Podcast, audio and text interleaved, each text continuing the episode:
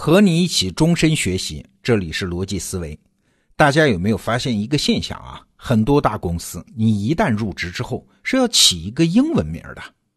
那早期呢，这个习惯是在外企流行，这个好理解嘛？我们中国人起个英文名，便于和他们外国老板交往。但是后来啊，像腾讯这样地地道道的中国公司也这样啊。上上下下一片什么 Pony、Tony、Daniel 啊，哎，有人就难免觉得这是虚荣心吧，这是崇洋媚外吧，假装高端洋气。但是后来发现，像阿里巴巴这样的公司，每一个人入职之后要起一个花名。刚开始是武侠小说里的名字，什么风清扬、逍遥子。后来阿里变大了，几万人了，武侠小说里的名字都不够用啊，连网络小说里的名字也拿来凑数啊。哎，这么做到底是为啥？要想理解这么做的用意，我们先从一个航空事故说起啊。话说是一九九七年的八月，韩国大韩航空的一架飞机飞往关岛，那降落的时候呢，遇到大雨。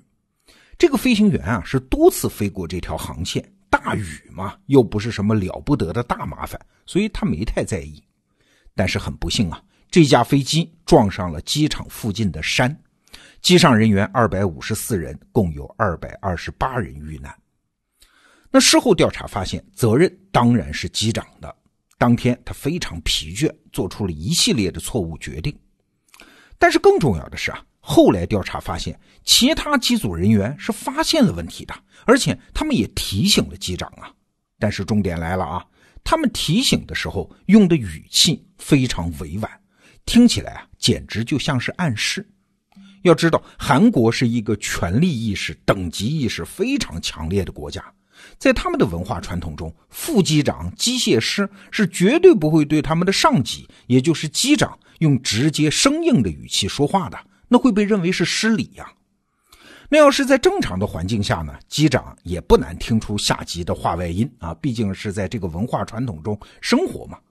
但是在当时，机长非常疲倦，而情况又非常紧急，他就没能听出下级委婉语气中的真实信息，所以没能及时修正错误，最终酿成大祸。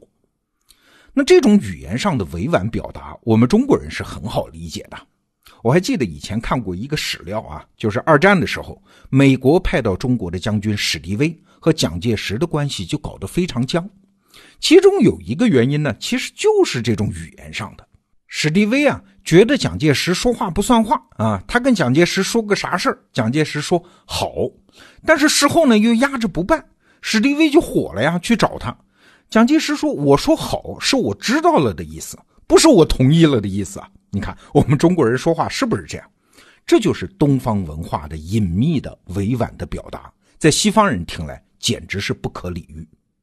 我们还是回到那场空难啊，韩国的大韩航空就痛定思痛，事后就决心进行彻底改变。他们请来了美国专家，制定了针对性的措施。那其中最重要的一个措施呢，就是要求所有韩国机组人员在工作的时候使用英语。两个韩国人啊在一起说英语，看起来很怪异，也很做作。但是只有这样，才能彻底消除语言中的那种无处不在的等级意识。况且啊，英语是世界航空业的通用语言，机组人员和机场塔台指挥人员的交流，反正也要用英语，这就可以最大限度的避免错误理解。要知道，语言是文化的载体啊，韩国文化等级意识强，这会体现在语法、用词、语气、称呼等等方面。这是很难突破的，因为人的思维是无法脱离语言，所以最终不得已像大韩航空这样，干脆使用另外一种语言，倒也是一种捷径了。我们汉语其实也类似啊，原先有很多很多的文化印记。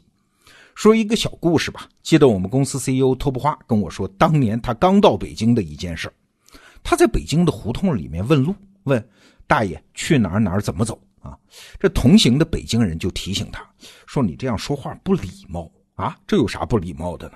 那位北京人就说了：“在北京胡同里面问路啊，你得先攀个交情。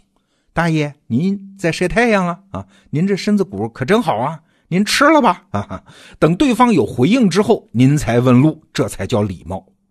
当然了，现在这些老理儿已经被大大的弱化了，但是也还是残留了很多印记啊。比如中国人在亲戚中的称谓，舅舅和叔叔完全不同，一个是姻亲，一个是宗亲嘛。伯父和叔父也是一说就知道谁大谁小。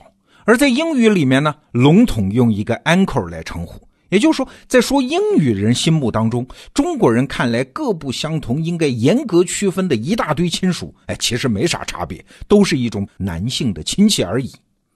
人类语言都是这样，对不重视、不熟悉、不讲究的事物，人类的分类就会比较粗泛啊。相反呢，就会有详细复杂的分类和相应的名词。像阿拉伯语中，骆驼就有几十个名词啊。据说埃斯基摩人的语言中关于雪的称呼也有几十种啊，而我们汉语当中就不会。你可以想象一下，外国人读《红楼梦》，对其中人物的各种亲属关系，哎呀，越读越迷惑。我们中国的红迷呢，如果愿意的话，可以画出一个清晰的示意图，把所有人物彼此的亲属关系表达的一清二楚。当然，这前提是得用汉语啊。如果用英语，这个任务根本就没法完成。那在各大语言当中呢，英语的特点是平等意识比较强。为啥？这是因为几百年来英语被广泛的应用于商务活动嘛。举个例子啊，一九九八年，戴姆勒奔驰兼并了美国汽车公司克莱斯勒。那这次合并呢，本来是以德国公司为主的啊，但是合并后的新公司却用英语作为工作语言。而且这还不是个案，像西门子、大众汽车、德意志电信、德国化学公司、德意志商业银行等等大公司都把英语作为工作语言。那有一次啊，我遇到一个德国朋友啊，就特意向他请教这个问题：为什么德国公司要用英语作为工作语言？这位德国朋友有点尴尬，他说啊，德语中鼓舞士气、号召奋进的词儿，当年都被希特勒用烂了呀。一用德语，现在说这些话呢，大家就感觉怪怪的，产生各种不良联想啊，所以只好转而用英语，不然啊，公司连开个鼓舞士气的会都开不好。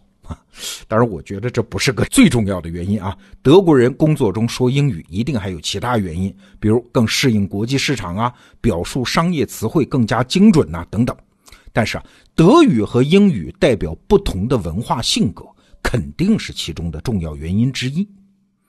那说到这儿，我们就可以解释了。刚开始我们提出来的那个问题：为什么中国公司也要用英文名或者是花名？那首先嘛，是为了增强对公司的认同感，因为名字是最深的自我认同嘛。名字改了，自我身份的认知就会发生切换。但是我觉得还有一个更重要的原因，是不必互相称呼某总啊、某兄啊。直接称呼英文名或者是花名，让沟通效率提高，也营造了一个平等自由的沟通氛围。哎，你看，一个组织的打造啊，首先就是要完成这种文化上的转换。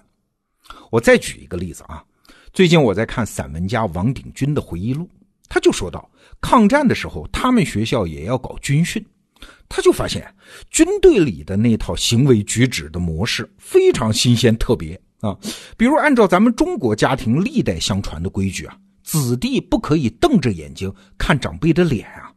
但是在军队里呢，教官的命令是看我，看我的眼睛，眼睛要睁大，不许眨眼。你只好勇敢的、放肆的，甚至是恶狠狠的看着他，让他满意啊。那依照传统的教养呢，在外面跟长辈说话，要轻轻的走到他身边，用很低的声音陈述。但是在军队里就不同啊，你要在六步之外停止立正，大声喊报告，声音像吵架呀。还有一般来说，家庭都训练我们要稳重啊、从容啊，举手投足要画出弧线啊。而军事动作呢是直来直去，有棱有角，避免一切迂回浪费啊。